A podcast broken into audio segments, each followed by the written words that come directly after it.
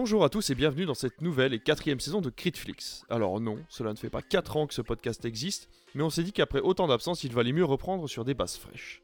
La formule va assez peu changer dans cette année puisque nous allons conserver nos news, notre sujet de fond et finirons avec nos recommandations et parfois nos rejets de films ou de séries.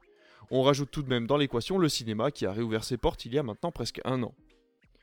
Avec moi pour m'accompagner, comme toute série qui se voit renouvelée mais qui n'a aucune ambition, on fait revenir nos morts et nos absents par des excuses scénaristiques pourries. Il a donc été happé par sa télévision mais a été rejeté lors d'une diffusion de Justice League lorsqu'il a tenté de pousser Ben Affleck hors de l'écran. C'est David qui est de retour. Comment vas-tu David? Je vais bien, merci. Il n'y a pas si longtemps qu'on avait enregistré Critflix puisqu'il y a eu les deux émissions spéciales Noël qui ont lieu pendant les fêtes. Donc euh, cette saison 4, pour moi, suit quand même de très près la saison 3 et je suis déjà en train de préparer l'émission de Noël 2022, puisque je commence d'avoir déjà des petites infos sur les films qui seront diffusés à la télé pendant les fêtes cette année. Les, dates sont déjà en cours pour, euh, pour faire l'émission de, 2022 sur Noël, dans tous les cas. Notre deuxième comparse à l'accent des pays chauds cut les voix comme personne et adore imiter les forains qui tiennent les attractions à sensation dans les villes du bord de mer. C'est Alice, comment vas-tu? Ça va, merci. Merci. Merci pour, euh, m'accueillir pour cette quatrième saison. Même si je suis toute nouvelle, ben, je suis contente d'y participer. Ah, tu as déjà fait. Donc, euh... Zébardi, attachez votre ceinture. tu as déjà fait deux, émissions, je crois, avec nous, avec Critflix. Oui, oui. Et pour finir, notre justicier peu masqué, le dévoreur de séances, il fait chauffer sa carte d'abonnement cinéma comme personne, qui attend que Ben Affleck réponde à sa demande pour reprendre sa chaîne YouTube. C'est Comic comment vas-tu? Très très bien. Euh, je vous dis un petit bonjour depuis mon cinéma devant Monsieur Hoffman. Parce qu'en fait, euh, j'avais oublié qu'on faisait l'émission soir. Donc en fait, cet après-midi, j'ai failli partir au cinéma euh, et revenir à 21h10. Et au moment où j'allais partir, je me suis dit, mais il y a un problème, c'est que j'ai Critflix à enregistrer ce soir. Donc, donc me voilà, je suis parmi vous et j'irai voir Monsieur Hoffman une autre fois. Ah, tu as sacrifié Monsieur Hoffman Je l'ai sacrifié, voilà. Je l'ai, je l'ai laissé ah, aux Allemands, le pauvre. Et eh ben, laissons Monsieur Hoffman aux Allemands et commençons tout de suite par nos news. Toute la ville en parle, Robbie. Rago, rumeur, panique dans les rues, avec un peu de chance. Alors on commence ces news par une qui me tient à cœur car je suis un grand fan de The Raid, le film de Gareth Evans, sorti euh, en 2011. C'est une expérience que j'ai trouvée euh, vraiment inédite de film d'action qui mettait l'honneur sur le cinéma et les cascadeurs indonésiens. Euh, alors Netflix a annoncé qu'un remake était en route, Michael Bay à la production et Patrick Hughes euh, qui a fait Hitman et Bodyguard par exemple, sera à la réalisation avec James Beaufort, qu'on connaît plutôt pour ses talents d'acteur. Alors c'est la deuxième collaboration de B et de Netflix après Six Underground, que j'avais plutôt bien, bien aimé. Et vous, ce projet, qu'est-ce que vous en pensez? On va commencer avec toi, Eater. pas utile, très clairement. je vois pas l'intérêt de ce genre de remake. The Raid est un film que j'aime beaucoup, qui, est, qui a un vrai savoir-faire dans les chorégraphies et je vois pas ce que va pouvoir apporter la version euh, américaine à part des explosions. Donc euh, je pense que je le regarderai malgré tout s'il est notamment sur les plateformes, sur euh, Netflix. bah, ce sera sur Netflix d'ailleurs, tu viens de le dire. Mais j'ai pas de grandes attentes et je pense que ce sera pas très utile, voire même pas très bon. Et toi, Alice, qu'est-ce que tu en penses? Tu l'as vu le premier, le, The Red? Oui, je l'ai vu et je l'ai vu il y a pas très longtemps en plus. C'était dans ma liste donc euh, je, ouais, je l'ai vu. Comme comic eater, je suis pas chaud du tout. Euh, pour plusieurs raisons. Déjà, ben, j'ai eu une aversion contre les remakes, les reboots. Et le film est, euh, le film est ce qu'il est. Donc pourquoi le remanier et surtout pourquoi le mettre à la sauce américaine? On sait que les, Américains, ça, leur fait chier de lire les sous-titres. Ils n'ont pas comme chez nous des doubleurs voix pro soit le film est en anglais, soit c'est du sous-titrage. Ensuite, on a vu ce que donnait le remake entre Old Boy, The Guilty, The Grudge, Le Dîner de con, parce que oui, ils ont adapté Le Dîner de con. Funny Game, Anthony Zimmer qui est devenu The Tourist avec Johnny Depp. Donc euh, quand tu vois les, œuvres originales puis les remakes ou inversement, hein, puisque moi j'ai découvert Old Boy euh, version américaine puis Old Boy original et euh, ben, rien à voir quoi.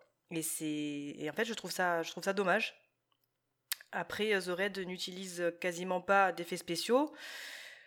Et on sait l'amour que porte Michael Bay pour les effets spéciaux, donc ça pète dans tous les sens. donc j'ai un peu peur de ce que ça va donner, un peu comme toi, Comic donc euh, je, te, rejoins un peu à 100%.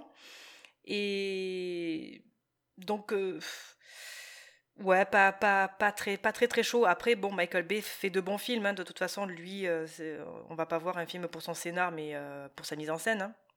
Et il est génération MTV, donc clip vidéo, et, il travaillait pour Propaganda Film.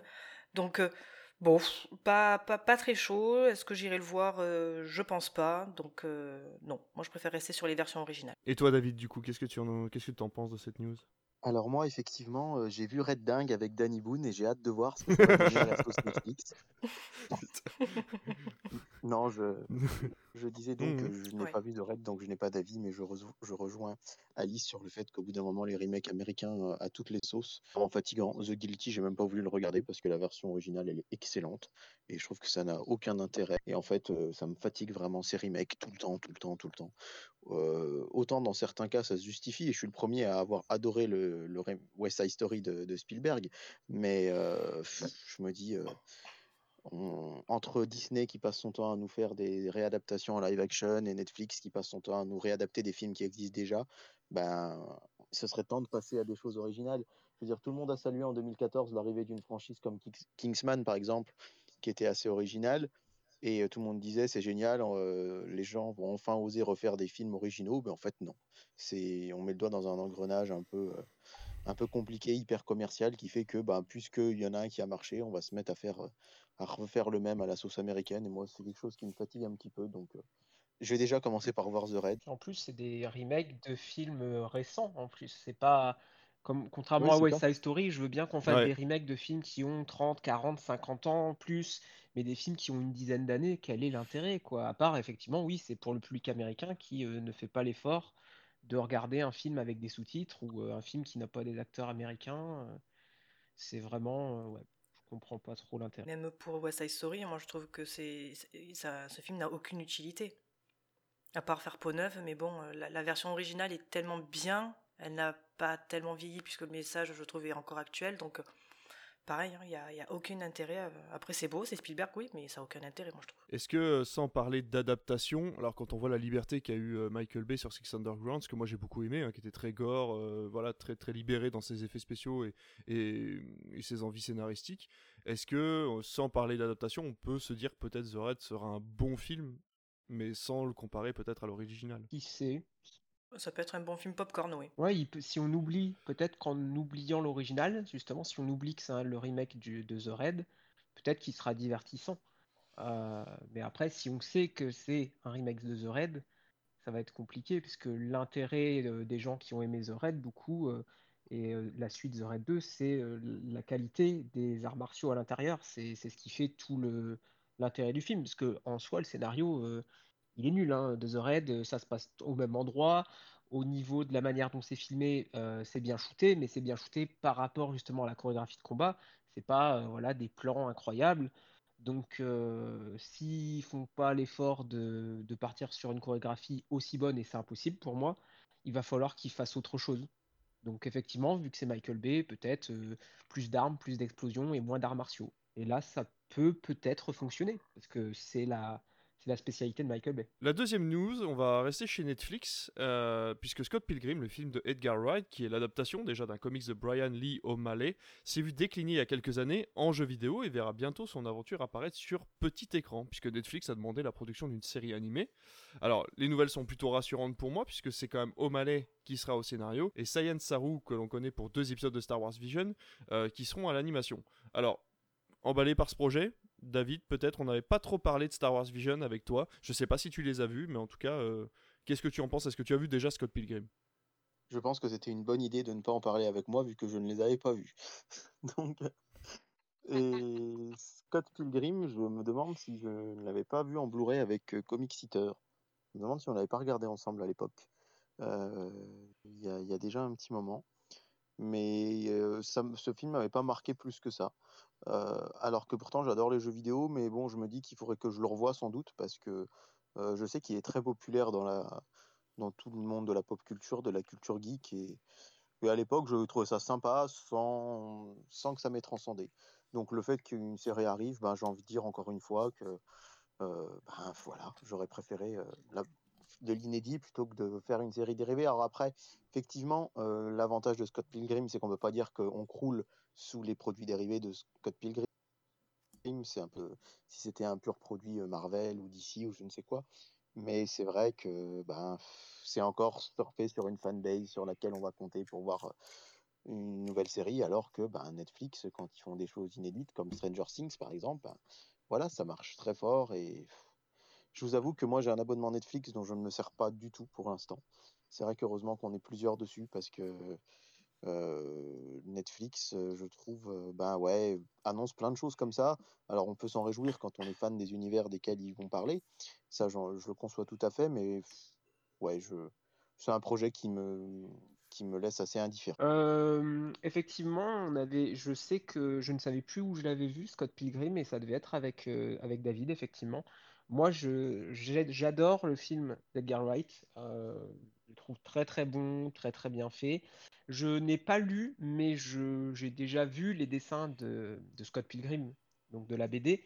Je ne suis pas fan du style graphique, donc euh, je pense que le dessin animé ne me plaira pas. J'imagine un petit peu le genre d'animé que cela peut donner. Ce sera sans doute très beau, c'est juste moi, euh, ça me correspond pas. J'imagine bien quelque chose un petit peu dans, l'ADN de Gravity Falls, ce genre de choses dans le design des personnages petits, un petit peu ronds. Et, euh, et dans l'animation. Côté Cartoon Network. Voilà, le côté un peu plus Cartoon Network, je pense, fonctionnera bien. Et euh, je, laisserai sa chance. Je pense que je regarderai quand même, voir si j'accroche euh, à la direction artistique, parce que sur un animé, c'est surtout ça qui, qui va m'accrocher. Et euh, si ça tient, bah après, je regarderai, parce que l'histoire, je pense, a quand même pas mal de différences, ou doit être un petit peu plus développée que ce que nous avons vu dans le film. Alors moi, je suis plutôt intriguée parce que peut donner euh, Skull en animé, qui euh, ben, ben, c'est de, donc de base un comics, et Netflix a tendance à bien les adapter, euh, notamment avec Daredevil ou Lock and Key, même si c'est Corée. J'ai trouvé que c'était c'était pas mal. S'ils les adaptent aussi, c'est surtout pour concurrencer la plateforme Disney+. Et des comics à Netflix, ils en ont beaucoup en chantier, notamment Berserker, qui va arriver, et écrit par par Kenny Reeves. Oui, et Berserker, c'est le. oui, Kenny Reeves, le truc un peu post-apo, euh, c'est ça? Ouais. Voilà. Donc euh, après, je pour le coup, je suis pas fan du film. Euh, tout simplement parce que c'est, je suis pas le public cible, mais je l'ai vraiment bien aimé et je pense que ça peut être super intéressant de le voir adapté en animé. il y avait déjà un peu des effets comics, mais je pense qu'en animé, ouais, ça peut être sublimé quand ben, justement on voit le travail qui a été fourni sur Star Wars Vision. Moi, j'ai beaucoup aimé. Alors, pas tous les épisodes, mais une bonne partie. Donc, euh, franchement, je m'inquiète pas pour ce projet, donc à voir, mais pas, mais sans grande impatience pour ma part. Alors, euh, Science Saru, pour, euh, pour info, c'est ceux qui ont fait le tout dernier épisode justement de, Vision, celui avec le, Jedi qui devient. ah oui, ouais. Qui devient Sith, voilà, celui qu'on avait dit qui était justement le plus, le plus cryptique de tous. Ça. Mm. Voilà, donc bon là ils sont pas au scénario, ils sont juste à l'animation, donc on peut espérer quelque chose d'un peu plus basique, qui sera un peu plus raccord avec la, avec la BD euh, d'origine quoi. C'est vrai que Sayon Saru c'est pas le studio qui me qui me. Bah, je serais pas allé vers eux moi personnellement effectivement. Mais après il fallait, faut aussi que le studio accepte de le faire et c'est pas forcément euh, dans l'ADN de Wit Studio, euh, de Trigger, tous ces studios là, je les vois pas adaptés. C'est ça. Donc effectivement ils sont partis sur un studio qui puissent faire ça en fait. Ouais, complètement, je suis d'accord. Ils ont plusieurs cordes à, leur arc aussi, donc je pense que ils peuvent, ils peuvent donner une équipe qui va, euh, comment dire, qui va lisser un peu l'animation, je pense, par rapport à ce qu'ils ont fait sur Star Wars Vision, qui laissait euh, le, champ beaucoup plus libre que, à mon avis, ce que va laisser Netflix pour, pour mhm. Scott Pilgrim. On va du coup passer à la dernière news déjà, puis on va quitter le grand N rouge pour aller, euh, eh ben, pour aller nulle part, parce que on va parler des Golden Globes et euh, dans l'indifférence totale, les titres ont été décernés sans diffusion, que ce soit sur internet ou à la télévision. La raison officielle est un Covid qui commence à avoir bon dos. L'officieuse serait le refus pur et simple des invités à se présenter à la cérémonie. Après quelques années à être rejetés par les acteurs de la profession pour un manque d'égalité et de justesse dans ses choix de nomination et de récompense, la cérémonie a décidé de se cacher le temps d'une année pour revenir plus égalitaire et ouvert au dialogue grâce à une série de tweets mettant en valeur leur nouvelle philosophie à base d'associations et de mouvements pour les femmes ou encore les ethnies sous-représentées au cinéma. Alors, Alice, est-ce que tu t'es renseigné, toi, sur ces récompenses des Golden Globes? Est-ce que tu le fais d'habitude ou est-ce que tu attends juste que les infos te passent devant? Alors, je, je, me renseigne à la fin, une fois que toutes les, les, récompenses sont tombées. Donc, en général, ça passe, nous, en France, à 3h du matin. Moi, à 3h du matin, perso, je suis dans mon lit en train de dormir, mais de baver sur mon oreiller. Donc, c'est à mon réveil que je vois les résultats. Et j'étais plutôt contente des résultats, vraiment. Ben, Andrew Garfield, qui gagne euh, donc un Golden Globes pour son interprétation dans Tic Tic Boom. Euh, Succession qui rafle trois récompenses meilleur acteur, meilleure actrice second rôle et meilleure série dramatique. Donc, euh, non, très, très, très, très, très contente. Après, le fait que le. Comment dire le fait qu'ils aient agi comme ça, en prétextant justement un Covid, je trouve ça mais euh, hmm. puéril, euh, enfantin. Euh, il y a des publicistes qui avaient envoyé donc des, des demandes donc à la comment ça s'appelle déjà? À la HFPA. Donc cette association qui, regroupe des membres qui élisent, enfin qui nominent et qui attribuent des prix ces mêmes membres qui sont accusés donc en privé dans le cercle hollywoodien de corruption, de racisme, de non-professionnalisme, de manque d'éthique, de sexisme, et j'en passe et j'en passe. Euh, aucune star n'a voulu y participer, et franchement, je, le comprends tout à fait. Après, moi, ce que, que j'ai peur, c'est qu'il y ait une réaction en chaîne et que ça touche les Oscars, les, les Emmy, les BAFTA. Bon, je pense pas que ça arrivera jusqu'à nous, mais pourquoi pas dans les Césars. Il y, a déjà eu un euh, problème avec les Césars cette année. Ouais, hein. il y a déjà eu un problème avec les Césars cette année. Et euh, par contre, les Oscars, je pense, ont, pris les devants depuis un moment à ce sujet-là. Et euh, ont réussi, je pense, à moderniser la cérémonie avant qu'il soit trop tard. Mais les Golden Globes, c'est quand même les mauvais élèves. ils ont hein. bien fait, mais voilà. Oui, mais bon, c'est bizarre parce que c'est en général, tu, tu, fais un peu ton, entre guillemets, ta mm. propagande de, de ton film Enfin, tu fais la, la, pub pour ton film. Et c'est vrai qu'en général, euh, quand tu passes par les Golden Globes et que tu es récompensé par les Golden Globes, en général, le, le, là, en général, l'Oscar t'attend, euh, t'attend au bout. Donc euh, voilà. Après que il y en a, qui, y en a qui, qui tweetent, moi j'y vais pas, moi je boycotte. Moi, c'est un peu ça aussi le, qui, qui m'ennuie, c'est le fait de boycotter les, les choses au lieu de d'en discuter voilà, d'en débattre. Ils n'ont pas besoin peut-être de mmh. l'étaler et euh, de discuter, de, prendre des de prendre des résolutions mmh. en off. Voilà. Comic t'en penses quoi toi? Euh, Moi, d'ordinaire, je suis pas les Golden Globes. Euh, tout ce qui récompense, j'avoue que je suis pas forcément. Il y a juste les Oscars où je regarde un peu les, nominés, les résultats. Euh, donc là, j'ai vu passer forcément sur les réseaux sociaux euh, les résultats. Euh, j'ai rien vu de, choquant. C'est-à-dire que j'ai vu forcément Andrew Garfield, qui est effectivement très bon. J'ai beau ne pas avoir aimé Tic Tic Boom. Faut dire par contre que lui, dedans, il est fort et qui porte le film. C'est un petit peu aujourd'hui un acteur qui va sauver, j'ai l'impression, tout. Parce que même le Spider-Man, qui est une purge pour moi, euh, on voit tout ce que ça a amené maintenant, cette fanbase qui veut la suite de Spider-Man d'Andrew Garfield, alors que pour moi, les deux Spider-Man d'Andrew Garfield sont infâmes, mais Andrew Garfield, oui, mérite un film, mais pas Mark Webb, euh, pas, pas John Watts, euh, un bon réal. Un bon réal avec le Spider-Man de Andrew Garfield, parce que oui, aujourd'hui, j'ai envie de dire qu'Andrew Garfield est le meilleur des trois. Tobey Maguire, il s'en fiche. Et Andrew Garfield, oui, il a joué dans tellement de films, il est très très bon. Donc c'est mérité. Et euh, j'ai remarqué aussi qu'il y avait beaucoup de récompenses du coup pour Netflix. Parce que euh, il y a Power of the Dog de Jane Campion qui a gagné un prix. Euh, il y a Lupin, ou alors qui était seulement nommé, je sais plus. Lupin était seulement nommé, ouais. Seulement nommé, hein, il n'a pas gagné. Mhm. Tic Tic Boom. Donc on voit que la, les productions Netflix se font un petit chemin quand même dans les, mm. dans les réussites. Après, aux Oscars, ce sera peut-être différent. je sais qu'ils sont un peu moins friands. Mais voilà. Et puis, comme le disait Alice, pour le coup, c'est Alors il y a des vraies raisons hein, d'avoir annulé si effectivement il y a des choses un petit peu obscures autour de, ça. Mais c'est dommage d'avoir ce genre de cérémonie qui n'est pas lieu pour la communication des films. Ça peut jouer, parce que même si je ne suis pas les Golden Globes, c'est quand même quelque chose, on en entend parler, ça, fait de la publicité pour les films. Donc autant des gens qui sont habitués, moi je vais au cinéma voir beaucoup de choses, ça va pas changer grand-chose à ma vie, mais il y a des personnes qui peuvent découvrir des films et avoir envie de les voir grâce à ça. Oui, c'est vrai qu'annuler complètement, euh, c'est comme là, on a appris, alors autre sujet, on en parle juste deux, secondes, on a appris l'annulation complète de l'E3 par exemple cette année, et c'est vrai qu'encore une fois, c'est des événements qui sont tellement importants que ça, ça rayonne en dehors de leur, euh, de leur public habituel, et ça permet de faire connaître peut-être certaines professions ou certains films qui seraient peut-être passés inaperçus euh, de base, euh, c'est tout à fait vrai. David, est-ce que tu as un avis, toi, sur ces Golden Globes, que ce soit euh, les récompenses ou euh, le fait qu'il n'y ait pas eu de cérémonie cette année? Je ne suis pas forcément d'accord avec le fait qu'on dise que cette cérémonie des Golden Globes est passée inaperçue, parce que j'ai lu qu'au contraire, elle avait été l'une des plus commentées sur le web.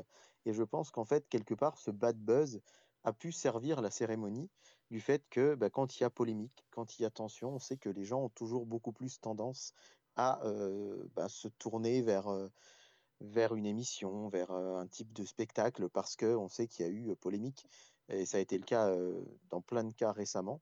Et là, c'est vrai que du coup, bah, on ne peut pas mesurer l'audience des, Golden Globes, puisque la cérémonie n'a pas eu lieu à la télévision. En revanche, elle a été ultra commentée sur les réseaux sociaux et par les médias traditionnels. Moi, je suis quelqu'un qui, qui consomme beaucoup de radio. J'aime beaucoup écouter la radio. J'écoute dès que je peux du direct, sinon des podcasts.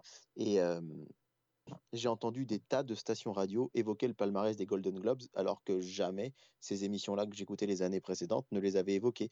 Parce que il parlait du palmarès, mais il parlait surtout de la polémique, il parlait de, du fait que euh, voilà, les, membres avaient été accusés de racisme, que sur 100 membres du jury des Golden Globes, les 100 personnes étaient des personnes blanches. Euh, toutes ces choses-là ont été euh, rapportées et en même temps on donnait le palmarès. Et au final, j'ai l'impression que quelque part, ce bad buzz a a peu apporté de notoriété aux Golden Globes, qui, euh, bah, comme chaque année, était un peu seulement l'antichambre des Oscars. Vraiment, euh, euh, le grand jeu, c'était juste de voir quel, film était nommé et avait le, titre dans les catégories de meilleurs films pour voir si ce serait la même chose aux Oscars ou pas. C'était un peu le seul enjeu. Et là, du coup, c'est vrai que moi, là-dessus, moi, je suis encore une fois consommateur de radio, de télévision et de journaux papier. Et j'avais jamais vu autant d'articles sur les Golden Globes qu'en 2022. Donc au final, on peut se demander voilà, si ce bad buzz n'aura pas apporté un peu plus de notoriété que les années précédentes. Et sinon, sur le palmarès, ben, je suis vraiment, vraiment ravi de voir que West Side Story ait eu trois Golden Globes parce que vraiment c'est encore une fois mon gros gros coup de cœur de fin d'année et un coup de cœur particulier pour Rachel Zegler qui joue le rôle de Maria dans le film que j'ai trouvé absolument, absolument dingue. Il faut savoir quand même que c'est un de ses tout premiers rôles, qu'elle a été euh, auditionnée, d'ailleurs elle l'a mis sur Twitter, euh, elle a été auditionnée pour le film le 2 janvier 2019 et elle a reçu son Golden Globes le 2 janvier 2022. Donc euh, c'est un joli clin d'œil du calendrier trois ans plus tard de l'avoir obtenir ce résultat. Et voilà, je suis vraiment ravi pour elle parce que je trouve qu'elle irradie vraiment de. Autant j'ai trouvé moyennement charismatique son alter ego masculin, dont j'ai oublié le nom dans, mmh, dans ce rôle-là, mais je l'ai trouvé vraiment incroyable, Rachel Zegler. Je trouve vraiment qu'elle irradie face à la caméra et, et je lui prédis une longue carrière, d'autant qu'elle sera dans Shazam 2, si je ne dis pas de bêtises, très bientôt, et dans un remake de Blanche-Neige également. Donc voilà, mon avis sur la cérémonie, c'est que finalement, bah, peut-être que le bad buzz leur aura permis de, se créer une notoriété un peu plus grande, en tout cas par chez nous en France. Et puis je suis très content pour West Side Story. Je n'ai pas vu Power of the Dog là sur Netflix, donc bon bah, pour le coup, c'est vrai que sur moi, ça m'apporte cette curiosité de le regarder parce que, comme je vous l'ai dit tout à l'heure, je m'intéresse assez peu aux sorties Netflix. Et là, pour le coup, ça va m'amener à regarder ce film que j'aurais peut-être pas forcément regardé s'il n'y avait pas eu cette cérémonie. Donc, finalement, ça aura eu au moins ce mérite sur moi. Rachel Zegler, qui a été une des seules à s'exprimer de façon, on va dire, objective, puisqu'elle a dit que oui, effectivement, il y avait eu des polémiques, mais que dans tous les cas, gagner une récompense, quelle qu'elle soit, euh, pour le travail qu'on a fourni, euh, ça reste euh, une victoire en soi. et voilà, donc elle, en a été très très contente et qu'elle disait quand même la, les Golden Globes, ils reviennent de loin et qu'ils font beaucoup d'efforts en ce moment et que voilà, il y a du chemin encore à parcourir, mais que tout doucement, ça tend à s'améliorer. Alors petit résumé, du coup, effectivement, Power of the Dog sur Netflix a eu meilleur film et la meilleure réalisatrice, hein, puisque c'est Jane Campion qui a réalisé, le film. Meilleure actrice Nicole Kidman pour Bing de Ricardo, ce qui est disponible sur Prime. Meilleur acteur Will Smith pour King Richard. Alors euh, ce film est passé complètement inaperçu. Je sais pas si tu l'as vu toi, Comic Sitter. Ouais, je l'ai bien aimé. Euh, il, est plutôt bon. Will Smith, euh, c'est peut-être un de ses meilleurs rôles parce que Will Smith, c'est Will Smith. Et pour une fois, il joue un peu différemment de là lui donner une récompense. Et j'avais vu sur les réseaux sociaux que pas mal de gens étaient d'accord sur le sujet que c'était peut-être beaucoup quoi de lui donner cette récompense-là. Ça méritait hmm. peut-être pas, par contre. West Side Story a eu le meilleur film euh, comique ou comédie musicale, du coup, puisque ça concerne les, deux genres. Rachel Zegler, donc effectivement meilleure actrice. Meilleur film étranger, Drive My Car, le film japonais. Et alors, meilleur film d'animation, Encanto. Un peu déçu par cette, euh, par cette ah récompense-là, puisque mm. je crois que il y avait Mitchell VS de Machine qui était, qui était en lice et je, trouvais qu'il le méritait quand même un peu plus. Bah, l'animation, c'est vrai que cette catégorie-là est souvent, que ce soit Golden Globes, que ce soit Oscar, de toute façon très décevante. C'est toujours un Disney qui l'a, pas forcément le meilleur en plus. Et euh, voilà, bah, il y avait, moi je l'ai pas vu, mais j'ai beaucoup entendu parler des Mitchell euh, contre les machines. Euh, il y a Belle, il y a d'autres films que j'ai dû oublier d'animation qui sont sortis cette année qui, qui valent bien mieux qu'Encanto, mais la puissance Disney est là, quoi. C'est ça. Au niveau série, on aura Succession, du coup, qui aura la meilleure série dramatique, et Jeremy Strong, qui aura eu du coup meilleur acteur. Euh, et en meilleure série comique ou musicale, on a Axe, que je ne connais absolument pas. Donc euh, voilà pour le petit résumé des Golden Globes. Alors effectivement, il y a d'autres catégories que je n'ai pas citées. Je vous laisserai aller jeter un petit coup d'œil sur Internet pour, pour voir si vous êtes d'accord avec tout ça ou pas. On en a fini avec les news, il est temps de passer à notre sujet du mois, et étant donné qu'on veut bien démarrer l'année, on va parler de nos attentes de 2022, que ce soit film, série, au cinéma ou sur les plateformes. Alors au niveau des attentes de plateforme, euh, ça a été très compliqué pour moi parce que c'est très embêtant, mais Prime ne donne pas beaucoup d'infos. Euh, Disney Plus non plus, à part les grosses grosses productions, par exemple Pixar qui n'ira pas au cinéma. Et c'est encore une fois décevant, même si on est déçu par Pixar, on aimerait bien voir au moins un Pixar au cinéma euh, avant que le studio soit fermé par Disney pour des raisons euh, diverses et variées. On ne sait jamais. Euh, mais voilà, on, alors moi j'ai retenu dans les, dans les plateformes, enfin sur Prime en tout cas au niveau série, j'aurais retenu la série Le Seigneur des Anneaux qui arrive en septembre et le film Spencer de Pablo, Pablo Larraine sur la vie de Lady Di qui va arriver là au courant du mois de janvier.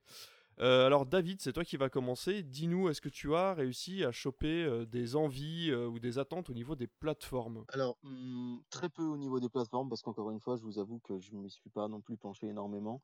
Moi, j'attends énormément la saison 3 de The Boys qui va arriver sur Prime cet été, parce que c'est vraiment une, une série que je trouve très très qualitative. J'ai adoré les deux premières saisons sur Netflix je vais plutôt être dans l'attente de Stranger Things, saison 3, pour ne pas être très original, mais ça fait saison 4. très longtemps qu'on l'attend. Saison 4, pardon. Stranger Things, saison 4, oui, c'est vrai. ça fait tellement longtemps qu'on a vu la 3 que je sais plus où j'en suis. mais ouais, ça, j'ai vraiment, vraiment hâte de voir la suite de Stranger Things.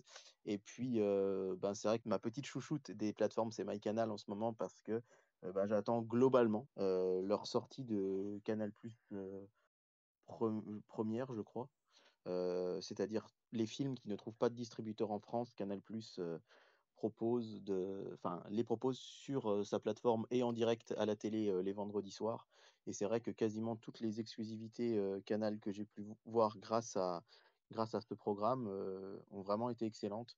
Et ça montre aussi, ben, évidemment, un petit peu les limites de notre système de distribution en France, qui fait que, ben, évidemment, les distributeurs sont, des entreprises commerciales et, c'est normal, ils ont besoin de faire de l'argent, c'est normal. Et on peut comprendre que sur certains films, euh, ils n'osent pas s'y jeter parce que, évidemment, il y a des tas de films qui sortent en salle et qui font parfois 10, 20 000, 30 000 entrées. Mais euh, du coup, le fait que on ait cette solution via MyCanal de pouvoir voir plein de films qui auraient dû sortir et parfois avec des castings assez impressionnants. J'ai pas vu le tout dernier hein, qui est sorti hier, c'était La vie extraordinaire de Louis Wayne avec Benedict Cumberbatch. Mais on a régulièrement des, grands films avec des grands acteurs qui ont cartonné à l'étranger et qui ne trouvent pas de sortie en France.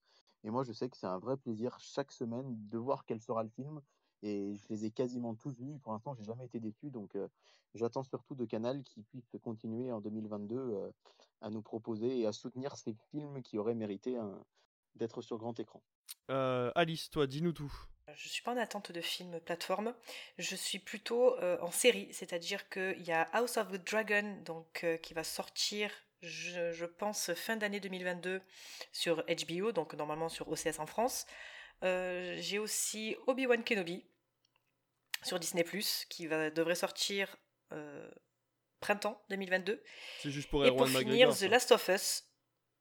Oui, juste pour Ewan McGregor. Mais en vrai, j'adore le personnage d'Obi-Wan Kenobi. Vraiment. Je, en fait, je suis fan de l'univers euh, Star Wars, mais les, ce qu'ils en ont fait au cinéma, je... c'est mitigé. Hmm. Il y a à boire et à manger, fait bon. Et la dernière série, c'est The Last of Us, donc également sur HBO, avec euh, Pedro Pascal. Et euh, ça sera réalisé par euh, celui qui a fait Tchernobyl aussi. Donc, comme c'était, je pense que ça va être bon. Je n'ai pas joué au jeu, mais je suis quand même intriguée de ce que de ce que va donner cette série. Il faut, il faut jouer au jeu. C'est un jeu qu'on adore détester. Mais en tout cas, oui, effectivement, The Last of Us, j'avais, j'avais pas pensé, mais je l'attends aussi avec impatience, voir un peu ce qu'ils vont en faire. Euh, Comic euh, Alors moi, je suis pas très série. Donc, euh, comme j'avais beaucoup de choses au cinéma, mais qu'on avait dit euh, les plateformes, j'ai été chercher voir un petit peu les sorties plateformes. Et là où je me suis intéressé, moi, c'est tout ce qui est animation, puisque Netflix propose pas mal de mangas, d'animés donc euh, parfois ils ont les droits de séries existantes et parfois ils vont faire leur propre euh, version. Et j'ai repéré donc euh, qu'ils vont sortir dans l'année une série sur le jeu. On parlait de jeu juste avant avec The Last of Us, Devil May Cry. Donc il y a déjà eu, alors j'ai ah. été vérifié parce que Devil May Cry a eu une, une version animée que j'ai vue il y a peut-être une dizaine d'années qui était très mauvaise. Et j'ai cru que c'était en fait Netflix qui avait les droits, mais non, c'est Netflix qui va adapter à nouveau le jeu vidéo pour essayer de proposer quelque chose de, de, neuf et qui va adapter la saga. Donc, à voir par qui, comment, quoi. Mais euh, aimant bien euh, cette saga avec euh, Dante, le tueur de démons, ça pourrait être intéressant. Et ils vont aussi proposer une série Tomb Raider en animé, donc en, ah bah animation. Donc pareil, curieux de voir ce que ça peut donner, puisque on a eu quelques films, on a eu trois films finalement seulement, ceux avec Angelina Jolie et, et le dernier d'il y a quelques années mais euh, l'univers de Tomb Raider n'a pas trop été utilisé finalement. Et en animation, ça pourrait être original et permettre davantage de choses, puisque dans les jeux Tomb Raider, il y a parfois des trucs euh, à faire en vrai, ce serait compliqué. Ou alors avec des effets spéciaux qui seraient qui demanderaient beaucoup d'argent. Je pense par exemple au tout premier jeu Tomb Raider où il y a quand même un, un tyrannosaure quoi dedans. Donc euh, est-ce que c'est pas un comment dire Est-ce que ce serait pas une plus adapté aussi au format série finalement d'avoir des petites aventures de Tomb Raider c'est ça, des petites aventures. Euh, elle va dans un pays et ça dure, je sais pas, euh, trois épisodes, imaginons, même si c'est pas un épisode, tout dépend de la longueur. Et euh, d'avoir des petites aventures dans les quatre coins du monde, c'est vrai que ça peut être plus intéressant qu'un film. On a vu de toute façon, on a eu trois films. Les trois films sont réputés pour être mauvais. Donc, et moi, personnellement, je les trouve pas très bons. Et dans les choses qui existent déjà et que tu as vu, toi, pour la saison 1, il me semble, il y aura la saison 2 de Valkyrie Apocalypse cet animé où les euh, dieux doivent oh, combattre des oh héros. Alors le l'animé en lui-même, hein, il est complètement euh, pété hein, en termes de d'animation, tout ça. Mais je sais pas pourquoi, je suis devant et le concept est tellement euh, loufoque et improbable que je me prends au jeu. C'est-à-dire, on voit Thor, bah Thor, imaginez Thor du, du MCU contre un humain, et on se dit, bah c'est pas possible, et pourtant ils le font. Et il y a des personnages, je vous dis simplement, par exemple, que dans la saison 2, il y a Nikola Tesla, par exemple. Donc, moi, rien que de savoir que Nikola, Tesla va se battre avec un dieu, euh, je sais pas qui, mais soit un dieu grec, un dieu hindou, je ne sais quoi, je me dis, on, va où, quoi Donc, euh, je suis assez euh, euh, impatient de voir ça. Je sais que ça va être quelque chose de très popcorn. Ça va pas forcément être de la grande qualité, mais je me fais plaisir, je regarde ça et voilà, ça fait, ça fait passer le temps. Oui, c'est ça. C'est euh, 15 euh, minutes de, de blabla pour 5 euh, minutes de baston et, et ça fonctionne bien. Le combat euh, Dieu contre Adam, moi, m'a, m'a scotché. Ah, quoi, tu vois, ce, ce, gars qui arrive avec une feuille de vigne devant la. ils, en font, bah, ils en font des caisses, hein, c'est typiquement japonais, animation. c'est ça. enfin, mais oui, bah tiens, du coup, oui, c'est effectivement, je suis assez impatient de, de, voir ce que peut donner la saison 2, même si je ferai sûrement, je regarderai sûrement ça en faisant le ménage. Donc voilà ce que j'ai repéré. J'ai repéré surtout voilà des, des, animés qui vont sortir sur Netflix. Eh ben très bien. Alors euh, pour finir, moi j'avais repéré aussi Sandman, la série euh, tirée d'un DC Comics Vertigo, euh, alors qui était jugée inadaptable, mais que Netflix va quand même sortir cette année. The Grey Man avec Ryan Gosling et Chris Evans par les frères Rousseau. Alors les frères Rousseau, ça me donne pas envie, mais Ryan Gosling et Chris Evans dans le même film, pourquoi pas. Le Pinocchio del Toro qui sortira aussi sur Netflix. À couteau tiré 2, du coup, puisque ça a été, les droits ont été rachetés par Netflix, il ne sortira pas au ah. cinéma, mais sur Netflix. On va avoir Big Bug aussi qui a été annoncé par Netflix euh, par Jean-Pierre Jeunet. Euh, le dernier Jeunet qui sera sur Netflix du coup. Et Avoc euh, qui, qui s'appelle aussi Dévastation pour l'instant, qui est le prochain projet de Gareth Evans dont on a parlé dans la première news et qui sera du coup un film avec Tom Hardy. Donc ça c'est pour les plateformes. Alors il y a énormément de choses qui ont été annoncées par Netflix très peu par Prime. Et par contre, Disney euh, a fait son grand show de d'habitude. Je sais plus, c'est le D26 Plus maintenant que ça s'appelle, je crois. Et euh, voilà, donc ça, euh, à mon avis, ça, il y a déjà eu le plein de news au niveau des séries. bah écoutez, je pense qu'on a fait le tour des plateformes pour 2022 et on va donc passer à nos attentes de films. Et là, à ce moment-là, je pense qu'on va faire chacun un à notre tour en essayant d'être bref et concis. Et puis on va, euh, on va voir euh, en faisant plusieurs tours de table pour annoncer les films qui nous attendent au cinéma cette année. Et on va commencer par toi, Alice. Donne-nous un titre de film que tu attends impatiemment. Alors, de base, j'attendais énormément John Wick 4. Ah oui. Eh ben non. Eh ben non, Il a été reporté. On n'est pas encore en 2022 que tu attends déjà un film de 2023, toi. déjà. il, était, euh, il était annoncé pour 2022.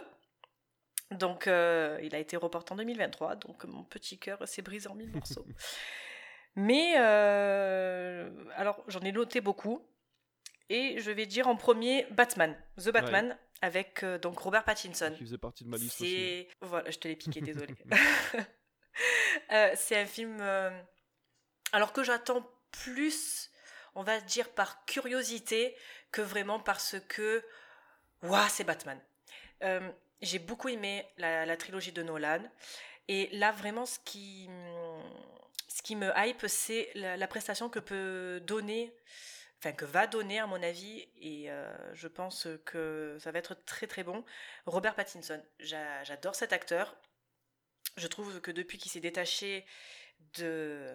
De Twilight de cette image qui lui collait de Twilight. Voilà, il a, il a sorti, alors peut-être pas que des bons films. Il a eu une petite période de creux justement juste après Twilight et puis après dès qu'il a commencé avec euh, Cosmopolis, ça y est, c'était lancé et ça lui va très bien. Donc là, qu'est-ce que qu'est-ce que ça va donner, sachant qu'il revient dans quelque chose d'un peu plus euh, blockbuster, un peu plus euh, tout public, on va dire, moins film indépendant? Je, franchement, je suis très très très très très curieuse. Après, tu dis pas film indépendant, on est quand même sur un film qui a coûté euh, pas si cher que ça par rapport aux grosses productions de chez, euh, de chez mm. Warner d'habitude, avec des décors euh, plutôt. Enfin, il y a très peu de. Apparemment, il y aura très peu d'effets numériques, etc. Quoi. Après, j'ai dit ça, ouais, dans le sens où vraiment, voilà, Batman, c'est du, Batman, c'est du, c'est du mm, connu. Mm, enfin, voilà, ça, ça va ameuter du monde, quoi. Plus que, par exemple, le, quand il a joué dans Rover, qui était très bon, mais qui est passé complètement inaperçu. c'était quoi C'était A Good Day, non C'est ça aussi? euh, oui, A Good Day, ouais. Euh, the, the, euh, good, Time. Good Time. Good, Day, c'est avec, the good time. Joachim des Phoenix. Frères, des frères Savdi. Excellent. good Time, c'est avec Joachim Phoenix. Ouais, il est bien, ouais, il est bien, ouais. eh ben, écoute, euh, Comic Citer, à toi, c'est ton tour. Alors moi, je vais être plus proche en termes de sortie, puisque euh, je vais vous parler de The Moon, Moonfall, pas The, c'est Moonfall tout court. Moonfall de Roland Emmerich. Alors Roland Emmerich, vous, le connaissez tous, je suppose. C'est le, ah, bah maître des films catastrophes. Alors, il est plus ou moins apprécié ou décrié. Moi, personnellement, c'est mes petites friandises, hein, ces films. Alors, son dernier film était euh, Midway en 2019, film de guerre, qui était euh, plutôt correct, j'ai trouvé. J'en ai pas eu un grand souvenir. C'est quand je me suis penché dessus où je me suis dit, ah oui, c'est vrai que Midway, en fait, c'était lui. Et, mais sinon, on le connaît surtout pour Independence Day, 2012, le jour d'après, mm. Godzilla, le premier hein, film Godzilla, et l'excellent pour moi Stargate, qui a ensuite euh, inspiré la série télé. Ah oui, c'est vrai, c'est lui, effectivement. C'est lui. Hein. Euh, donc ici, nous sommes à nouveau sur un film catastrophe dans lequel la Lune menace de s'écraser sur Terre. On y trouvera au casting Halle Berry et Patrick Wilson. Donc Patrick Wilson, c'est aussi un interprète fétiche, euh, euh, notamment interprète fétiche de, de comment s'appelle-t-il le réalisateur de, de James Wan, puisque Patrick Wilson, c'est l'interprète de Ed Warren dans la saga Conjuring. Et sinon, on l'a vu aussi dans le DC Extended Universe en tant que Orm, le frère d'Aquaman, donc de Jason Momoa. Euh, donc euh, un acteur qui joue pas mal en ce moment, même dans d'autres films, je l'ai vu, je me dis tiens, Patrick Wilson, là, ça, ça décolle là depuis 2-3 ans, depuis qu'il a joué finalement dans Conjuring et Insidious, hein, ça, ça, correspond à son explosion. Et euh, donc comme je le disais, moi je suis extrêmement friand du cinéma de Roland Emmerich. Et c'est synonyme de grand spectacle. Vraiment, on, enlève son cerveau, on accepte qu'il y ait des effets spéciaux qui sont souvent en plus réussis pour moi. Et euh, mais c'est pas que ça. Euh, notamment, Durandal avait fait des vidéos sur une vidéo sur Roland Emmerich que je trouvais plutôt sympathique, où on pouvait voir que euh, il y a le côté catastrophe, mais l'écriture des personnages, souvent dans ces films, est assez intéressante. C'est-à-dire qu'on suit des personnages qui évoluent et qu'on va traiter à l'intérieur de tout ça. Alors pas dans tous les films, mais il y en a certains où c'est le cas, et je pense que ça pourrait être le cas pour Moonfall. Donc voilà pour mon premier, ma première attente de l'année parfois plus intéressant finalement que le pitch de base du film, peut-être s'intéresser un peu plus à, au personnage qu'à l'entièreté de, du sujet. Oui, c'est ça. Parce que le sujet, euh, mm. la Terre, la Lune qui va s'écraser sur la Terre, euh, voilà. forcément. Euh, eh ben, moi, je vais me rapprocher encore un peu plus de nous, puisque ça sort le 19 janvier, et ça s'appelle Nightmare Alley, puisque c'est le dernier film de Guillermo del Toro. Et je l'attends avec impatience parce qu'il y a un casting de fou à l'intérieur, Bradley Cooper, Kate Blanchett ou encore Tony Collette, et on a l'air de, voilà, de, récupérer cette ambiance de Del Toro, un peu années 40 aux États-Unis, un peu glauque, avec beaucoup de, magie et de frayeur. Donc euh, voilà, j'attends euh, ce film avec beaucoup d'impatience. J'ai pas vu l'abondance en entier pour essayer de me garder un maximum de surprises, mais j'espère pouvoir le passer dans mon cinéma pour, pour le voir dans une salle obscure. David, à ton tour, donne-moi ton film. Alors, je sais pas s'il fallait faire de manière chronologique ou faire celui que j'attends le plus. Donc, si vous êtes d'accord, je vais vous garder celui que j'attends le plus pour la fin. Vas-y. mais là, pour moi, le premier que je vais citer, il sort le 9 février prochain. C'est Mort sur le Nil, qui est donc plus ou moins la suite hein, de l'Orient Express. du crime de l'Orient Express, qui était sorti en 2017. Alors, il se trouve que moi, en tant que, que responsable de salle de cinéma, j'avais pu, en tant que bénévole en tout cas, j'avais pu assister à une convention de la Fox, donc à l'époque où la Fox n'appartenait pas encore à Disney. C'était fin 2018, si je dis pas de bêtises, puisque j'avais pu voir en avant-première quelques mois avant sa sortie Bohemian Rhapsody. Et à l'époque, les gens de chez la Fox nous avaient parlé du tournage de Mort sur le Nil qui était en train de se terminer il faut savoir que un an plus tôt était sorti Le Crime de l'Orient Express qui avait cartonné. Et on nous avait dit le tournage est fini et si tout va bien, il sortira au tout début de l'année 2020. Sauf que tout n'a pas, tout n'a pas bien allé, si je puis dire, avec une, certaine pandémie dont on a entendu parler. Et du coup, le film a été repoussé maintes et maintes fois. Et puis, globalement, bah, c'est vrai que j'avais trouvé ça plutôt cool. Alors, ça, va s'orienter un peu de la même manière que, que, le crime de l'Orient Express, puisque ça va encore être un casting 5, étoiles. Et ça, bah, effectivement, ça avait été déjà le cas dans le premier, on se souvient de, Johnny Depp, etc. Là, donc, on va avoir, par exemple, Gal Gadot qui sera là. On va avoir Emma McKay de, Sex Education ou de Eiffel, entre autres. Et puis, ce sera de nouveau Kenneth Branagh qui sera à la réalisation. Alors, Kenneth Branagh, on le connaît en tant que réalisateur pour Thor, par exemple. C'est lui qui avait réalisé le premier Thor, si je dis pas de bêtises. Ouais, c'est ça. Peut-être Peut-être bien même aussi le deuxième. Non. Je crois, hein. crois pas le 2 par contre. Non, non pas le deuxième. Non. non. Ouais, il, a, il avait fait pardon euh, Cendrillon en 2015 également, The Royal Initiative, etc. Et donc, euh, moi, je Hercule Poirot, c'est un, un, personnage que je connais peu. J'ai jamais regardé la série euh, qui passe en boucle là, sur TMC. J'ai jamais lu Agatha Christie plus que ça, mais j'avais beaucoup aimé l'ambiance de ce premier film. Et du coup, bah, j'ai hâte de voir la suite en espérant. Bah, après, c'est vrai que c'est pas le réalisateur le plus inspiré que je connaisse, mais c'est assez efficace. Et surtout, moi, j'avais du coup cet avantage de ne pas connaître le, résultat de l'intrigue du crime de l'Orient Express. Je savais pas comment ça se terminait. Donc forcément, l'impact est plus fort, je pense, quand on ne le connaît pas. J'avais un ami, prof de français, qui m'avait dit, bah ouais, moi, c'était pas le même impact parce que quand on connaît la fin, voilà. Donc là, également, sur Mort sur, pour Mort sur le Nil, je ne connais pas la fin de l'intrigue du, du, roman. Donc ce sera l'occasion d'enfin le découvrir, parce qu'encore une fois, hein, on, me l'a teasé euh, il y a plus de trois ans que, les dirigeants de la Fox de l'époque m'avaient dit qu'il était fini. Donc euh, il va être temps quand même que je puisse le voir. Et euh, fun fact intéressant, du coup, Kenneth Branagh va avoir, comme Ridley Scott l'année dernière, va avoir deux de ses films en même temps au cinéma. Parce que le 2 mars sort Belfast, qui est un film dramatique en noir et blanc qu'il a ah. réalisé justement sur le, début, sur le début de la guerre en Irlande, du coup. Ouais. Donc euh, voilà, ça peut être euh, encore un, petit fight intéressant, même si à mon avis Belfast euh, va se faire rétamer au box-office par Mort sur le Nil au vu du sujet et de sa réalisation. On va faire un deuxième tour de table, on va commencer par toi comme Exeter, donne-nous un deuxième titre de film que tu auras envie de voir en 2022. Alors moi en 2022 j'ai également hâte de voir le prochain Guy Ritchie qui s'appelle Opération Fortune. moi je suis pas fan de tout ce qu'a fait Guy Ritchie, notamment euh, Le Roi Arthur, j'ai pas aimé euh, du tout. Mais par contre, euh, je suis un fan inconditionnel de Snatch et également de son avant-dernier film qui était The Gentleman, qui sont d'ailleurs hein, dans la même veine, ces deux films-là.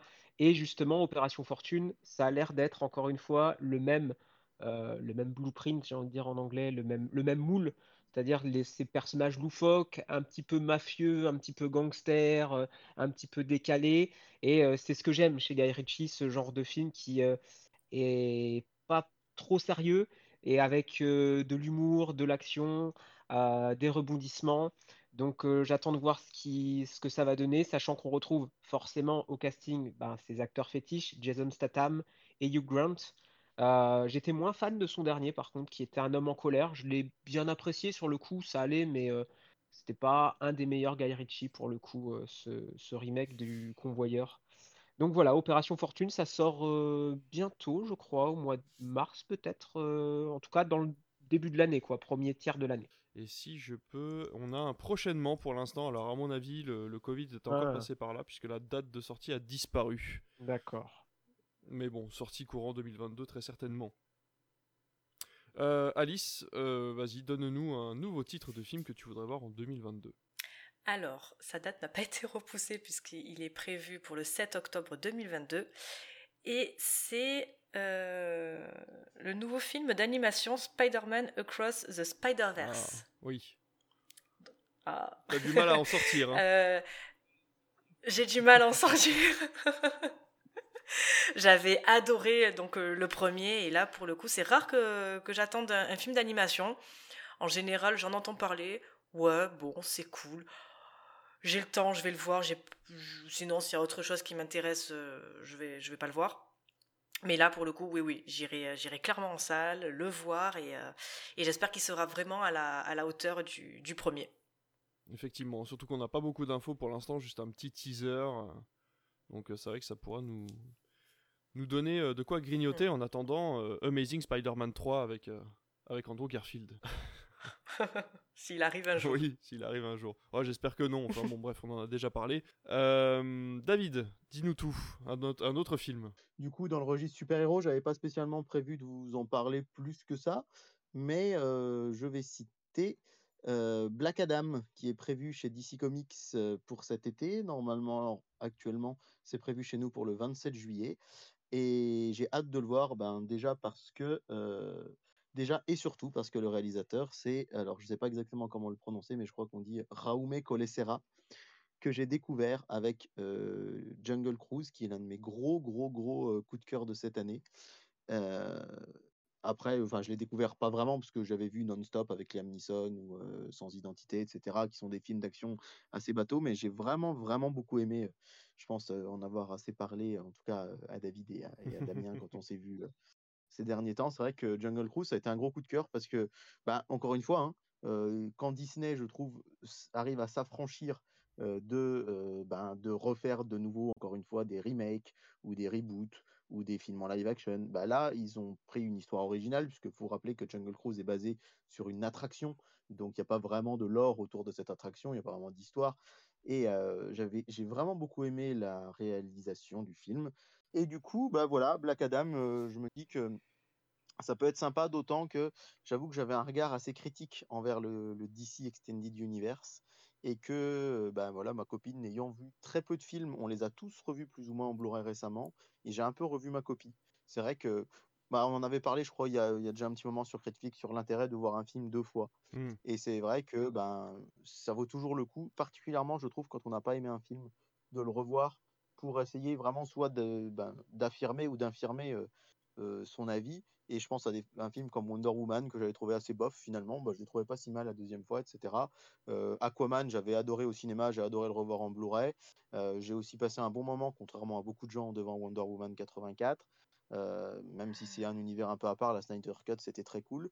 Et du coup, ben, me replonger dans l'univers d'ici au cinéma, alors que j'ai beaucoup aimé les, plus récents, hein, Shazam, Suicide Squad, je me dis que ça peut être très cool. Et puis avec en plus un réalisateur que j'aime beaucoup, ben, ça peut être qu'une expérience sympa, sachant qu'il va retrouver... c'est pareil, c'est peut-être un plaisir coupable, mais j'avoue que moi je suis vraiment fan de The Rock comme, oh, acteur. Je trouve que, je trouve que je sais pas, puis pour le suivre un peu sur les réseaux sociaux, je peux me planter hein, parce qu'on sait jamais comment une star dans la vie, mais j'ai l'impression qu'il a l'air d'être, c'est pas l'air d'être un de ceux qui a la plus grosse tête à Hollywood. j'ai l'impression vraiment qu'il s'éclate un peu dans ce qu'il fait également et que ça transparaît quelque part, on le ressent. Donc voilà, le retour de Raume Colessera avec, avec Dwayne Johnson dans un film d'univers DC Comics que je connais assez peu, hein, Black Adam finalement comme personnage, mais pourquoi pas Je vais aller le voir avec beaucoup de curiosité en tout cas. Eh ben écoute, je vais te rejoindre chez DC Comics puisque le 2 novembre sortira The Flash, donc du coup le film tout seul, le stand-alone de comment dire, de chez DC Comics, donc de l'homme qui court, et euh, qui va reprendre la suite où, euh, non, je, ne sais plus si ça se passe avant ou après, du coup la Justice League Snyder's Cut, euh, où du coup Flash va très certainement créer un problème temporel puisque on va retrouver Michael Keaton en Batman dans ce film. Ben Affleck apparemment sera de la partie aussi. Donc serait-ce le début du multiverse également chez DC Comics On en saura plus quand on verra le film. On ne va pas s'étendre sur le sujet, ce serait beaucoup trop compliqué et on se ferait insulter sur les réseaux. Donc pour l'instant, on va se retenir et on va attendre The Flash qui sortira le 2 novembre 2022. Et je vais garder la main puisque je vais vous parler des Animaux Fantastiques 3, le secret de Dumbledore qui sort le 13 avril. J'ai eu l'occasion de revoir le premier, les Animaux Fantastiques, avec ma femme euh, il y a quoi? Une petite semaine à peu près, on va dire une grosse semaine, en début d'année, juste après avoir regardé la, la réunion Harry Potter qui était disponible, euh, et qui l'est toujours disponible sur Salto, et je dois avouer que j'adore les animaux fantastiques. Je trouve que le travail de David Yates euh, sur, euh, sur cette saga est vraiment, vraiment très très bon. C'est David Yates, hein je me trompe pas? Oui, oui, c'est toujours lui, c'est lui depuis Harry Potter 5. C'est ça. Et voilà, j'adore l'univers, j'adore le, le, le, personnage. je ne sais plus son nom. Newt. Michel Leb. C'est Newt. Newt C'est pas, Newt non plus. C'est pas Newt Non, attends. Je vais le retrouver. Je sais pas de quel personnage. De quoi, le personnage de qui dans, les bah, dans, les Animaux Fantastiques, c'est pas Newt Non, c'est pas Newt. Mais de qui Joué par. Eddie euh... Redmayne. Eddie Redmayne Ouais, non, c'est pas Newt. Attends, comment il s'appelle euh... Norbert Dragono. C'est Dragono. Surnommé Newt. Ah, possible. Ah bah, je savais pas qu'on l'appelait. Je, ne savais pas qu'on l'appelait comme ça, effectivement. Ah, ou alors je confonds. Peut-être. Et, quand il arrive, on dit Ah, Nutella. Nutella. Tu... J'adore le personnage du coup d'Eddie Redmayne. Donc, euh, Ah oui, c'est vrai, il s'appelle Newt Scamander en anglais, effectivement. Tu as ah, raison. Alors, ah, ouais, se effectivement. Donc Dragono, du coup, en français. Euh, j'adore ce personnage, un petit peu, euh, voilà, un petit peu gentil et comment dire, Asperger sur les bords, on va dire ça comme ça. Mais euh, voilà, je, trouve l'ambiance vraiment bonne. En plus, il est beaucoup plus noir en fait que les Harry Potter, en tout cas que les premiers Harry Potter. Euh, je trouve qu'il y a beaucoup plus de magie et l'intérêt des années 30 est là. De sortir complètement l'univers Harry Potter, enlever complètement ses personnages pour éviter les caméos inutiles, c'est aussi sympathique. Bon, effectivement, il y a Dumbledore, mais c'est plus le même acteur puisque ça se passe 70 euh, ans avant. Donc voilà, j'ai vraiment hâte de voir ce troisième épisode, même si j'ai plus beaucoup de souvenirs du deuxième. Je dois vous avouer que je l'ai pas revu depuis le cinéma. Mais je trouve que voilà, ce troisième opus donne envie en tout cas. Ce qui fait beaucoup de bruit, c'est le fait qu'on aura un nouveau Grindelwald. Oui, tout à fait. Johnny Depp. qui ont coulé au, basque de Johnny Depp. C'est vrai que Mads Mikkelsen est assez. comment dire Moi, c'est un acteur que j'aime beaucoup, donc le voir dans la bande-annonce, c'est plutôt encourageant. Après, il faut rappeler quand même que le tournage a été chaotique. les Animaux Fantastiques 2 n'a pas fonctionné. Warner a souhaité abaisser les coûts pour ce troisième film parce que le 2 mmh n'a pas rapporté assez d'argent. Donc, ils ont été tournés notamment en partie au Brésil, en partie en Amérique latine pour réduire un peu les coûts de fonctionnement. Il y a eu aussi beaucoup de tournages en studio pour là aussi réduire les coûts. Donc, c'est ce qui me rend curieux, moi personnellement, c'est de me dire que bah, on sait que ça va être l'épisode charnière de la, de la saga. Je pense que c'est vraiment là que peut se décider s'il y aura une suite aux Animaux Fantastiques ou pas. Effectivement, je disais, le fait de remplacer Johnny Depp n'a pas été anodin chez les fans. Ça a fait un peu de bruit, ça a fait un peu grincer des dents. Si on ajoute au fait qu'effectivement, il était il y a quand même eu question chez Warner de faire un 3 ou pas, mais la fin du 2 était tellement ouverte et il y a tellement une communauté de fans autour d'Harry Potter que ben voilà, le film a été fait quand même. Je pense que c'est vraiment l'épisode charnière de la saga et que c'est à partir de celui-ci, de son succès ou non en salle, qu'on saura si la saga va continuer ou pas. Et je suis vraiment très curieux de voir ce que ça va donner. Effectivement, ouais, c'est pareil, moi c'est beaucoup de curiosité aussi. Allez, troisième tour de table du coup, Comic Seater, c'est à toi. Euh, alors, troisième tour, je vais euh, moi avoir des attentes. qu'on parlait de super-héros tout à l'heure avec euh, le DC Universe. donc, en attendant que David fasse un troisième visionnage et devienne fan de Batfleck, bah, car on n'est plus très loin finalement. moi, j'ai quand même un peu d'attente pour Doctor Strange 2 parce que malgré mon intérêt décroissant pour le MCU au cinéma, parce que je trouve que le MCU maintenant s'en sort mieux en série sur euh, Disney Plus que au cinéma. C'est quand même un comble, parce qu'il y a plus d'idées mm. de cinéma dans un Hawkeye ou dans un Loki ou Vendavision que dans les derniers films que j'ai vus.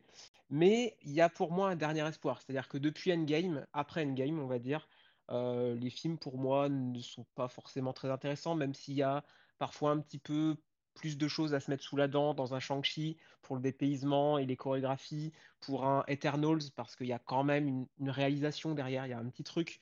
Mais euh, j'ai l'espoir que Sam Raimi vienne donner un peu d'âme dans ce MCU, et c'est un peu le dernier espoir pour moi. C'est-à-dire que si Sam Raimi n'arrive pas à avoir un minimum de contrôle sur le film et nous fasse un truc euh, totalement de studio, on pourra définitivement euh, enlever tout espoir. quoi. C'est fini. Ils ont laissé un petit peu de bride, ils ont lâché la bride pour euh, Eternals parce qu'il y avait, quelque chose de, neuf. Ils ont dit on va la laisser faire son film. Et encore, on sent bien dans Eternals qu'elle aurait pu aller plus loin et qu'il y a quand même Disney et Marvel derrière qui ont dit tu te calmes et tu vas quand même faire un truc en respectant des codes. Alors est-ce que Sam Raimi, lui, va réussir à s'en sortir? Visiblement, il y a des reshoots. Ça sent jamais bon, ces genres de choses.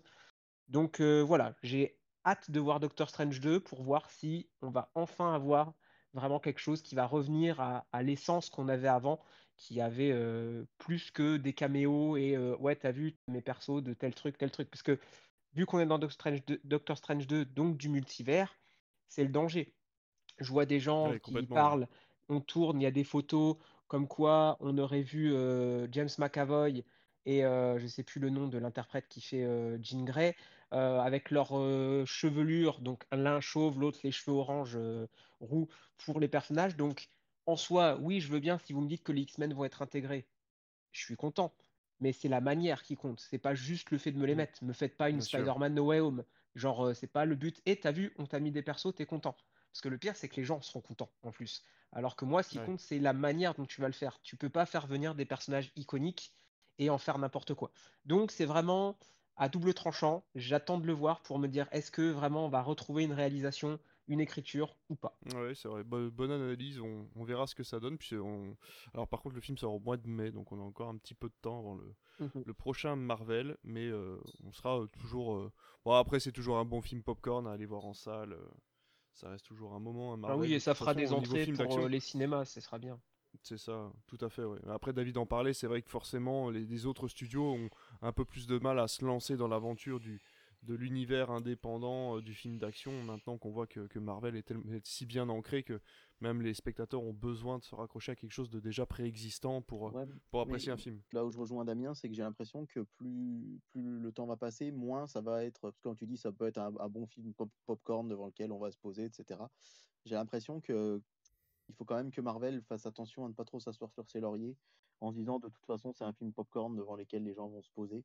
Parce que au final, c'est vrai que ça devient compliqué. La, recette commence à être un peu éculée, à être mine de rien, le MCU, il faut quand même rappeler que c'est 30 avril 2008, hein, Iron Man. Donc petit à petit, c'est vrai que c'est exactement les mêmes recettes. Et là où je suis assez d'accord, c'est que si Sam Raimi n'y peut rien, personne n'y pourra grand-chose parce qu'au final, il y a beaucoup de grands réalisateurs que j'aime bien qui se sont essayés au MCU, mais le cahier des charges de Disney est tellement strict au final que seul Chloé Zhao a eu le droit à sa liberté. Et d'ailleurs, pour moi, les Éternels, ça faisait longtemps que j'avais pas autant aimé un, Marvel, mais c'est vrai qu'au-delà des Éternels ou des films comme, enfin, ou de Thor Ragnarok, c'est pour ça que Thor Love and Thunder, je pense, va être aussi intéressant parce que euh, Waititi est quand même connu pour faire des. Il arrive à mettre sa patte. J'ai peur que, au bout d'un moment, ça soit plus tant que ça des films popcorn pour les gens. Et la preuve, c'est que chez nous, euh, dans, les, dans les pays où les, films sont sortis en salle, euh, Shang-Chi et Black Widow n'ont pas fonctionné. Et au final, on peut pas dire que ce soit de la faute à la pandémie parce que Spider-Man a fonctionné et c'était Mmh. aussi la pandémie, si ce n'est plus avec le dernier variant. Donc moi, je serais Marvel, je ferais quand même un petit peu attention à pas trop s'endormir sur ses lauriers à ce niveau-là. Euh, Alice, ton avant-dernier tour de table, vas-y, dis-nous tout. Croisons les doigts, il devrait sortir cet été et c'est Top Gun Maverick. Ah. j'adore Top Gun. J'adore Ouais, j'adore Top Gun. J'adore, j'adore ce film. Ah, bienvenue dans la J'adore ce film. Ben, Non, c'est euh, on enfin un film de qui, qui traite de, de pilote euh, de pilote de quoi d'ailleurs? Ah, de, elle sait pas. Hein de, de, MiG. Il est beau quoi. Enfin, de pilote, oh, on appelle ça des, des avions à aération, là, pirouette cacahuète. Bref, euh, on n'en avait jamais vu, on en a plus revu, et ouais, j'adore Top Gun. Alors, euh, ouais, c'est ouais, Tom Cruise, c'est pour, le coup, c'est un bon film popcorn. Je... Et là, qui est une suite, oh, peut-être parce qu'elle n'était pas attendue. Mais mhm. bon, c'est pas un remake, c'est pas un reboot, c'est une suite. Est-ce qu'on l'attend? Pas vraiment. Est-ce qu'on attendait Matrix 4 Pas vraiment. euh... mais il est là, il est très bien. Et ouais, Maverick, franchement, ouais, en plus, euh, se, le se, le voir euh, en cinéma avec la clim pendant l'été, ça va être euh, très, très, très, très bien. Oui, c'est vrai qu'on j'avais oublié la clim. Et peut-être du popcorn, si ils veulent bien qu'on en remange dans les salles. Non, non, pas, de popcorn. Ah, trop de bruit. C'est vrai qu'on peut s'en passer. David, dis-nous tout. Bah, du coup, j'hésite à mettre mon dernier film tout de suite parce que comme on m'a un peu piqué Spider-Man. Désolé. Non, non, je plaisante. Je plaisante, bien sûr. Mais je sais pas si. Allez, je vais vous, je vais vous dire en avant-dernier celui que j'attends le plus quand même. Parce que je, vais, je vais dire le dernier et je terminerai par un, plaisir coupable qui va sortir euh, plus tard. Euh, le film que j'attends le plus, moi, pour cette année 2022, euh, vraiment, que j'attends le plus depuis un moment, c'est Jurassic World, le monde d'après. Je le savais. Parce que je pense que Effectivement. Jurassic que Jurassic World et enfin Jurassic Park, pardon. Jurassic Park, c'est le premier blockbuster que j'ai vu petit. Je l'ai vu d'ailleurs à un âge où j'aurais pas dû le voir, je pense. Je me rappelle, mon oncle m'avait téléphoné à l'époque, il avait Canal+. Il, il avait dit à mes parents, bah, il y a Jurassic Park qui passe à la télé. Emmenez David, je dois avoir 5 ans et demi, je pense. Et euh, j'étais petit, mais Jurassic Park, c'est, il est dans mon, ça, je peux pas faire un classement, mais il est dans mon top 5 de mes films préférés de tous les temps. Il a marqué toute mon enfance. Euh, j'avais la cassette petit, je la regardais en boucle. Et du coup, je pense que la saga Jurassic Park, pour le coup, euh, peut-être avec pas loin derrière euh, Retour vers le futur aussi, qui est, une saga qui compte beaucoup pour moi, mais je pense que Jurassic Park, c'est au-dessus de tout. Je, suis archi fan et ben, pour le coup, bah, c'est assez inégal hein, parce que franchement, je suis pas super fan de Jurassic Park 3 ni de Jurassic World d'ailleurs. Mais c'est là du coup où j'ai ma, ma petite appréhension c'est le fait que ce soit Colin Trevorrow qui soit à la réalisation. Euh, parce que Jurassic World en lui-même, c'est, je l'avais trouvé sympa sans plus. Et par contre, j'ai vraiment adoré Jurassic Park 5 ou Jurassic World 2 comme vous préférez, qui était donc Fallen Kingdom, qui est sorti en 2015. parce que vraiment, pardon, je dis n'importe quoi, sorti en 2015. Il est sorti en 2018. C'est Jurassic World 1 qui est sorti en 2015. Parce que pour le coup, après, on peut discuter du scénario hein, de, qui est effectivement invraisemblable et on retrouve un peu ce que disait Damien dans, Star Wars. On a rajouté des trucs, genre John Hammond qui a un meilleur ami, qui l'a aidé à financer le parc dans le premier, alors que jamais on a entendu parler de ça dans les premiers films. C'est toujours un peu embêtant, moi je trouve, quand il y a du bricolage comme ça dans les films. Mais on peut discuter pendant des heures du, du, scénario de Jurassic Park 5, mais je trouve que la réalisation de Juan Antonio Bayona incroyable, vraiment. Je trouve qu'il y a des plans hyper iconiques et pour en avoir discuté avec des amis cinéphiles il y a peu de temps qui l'avaient pas vu, qui m'ont dit la même chose. Le scénario est pas forcément dingue, mais la réalisation était folle.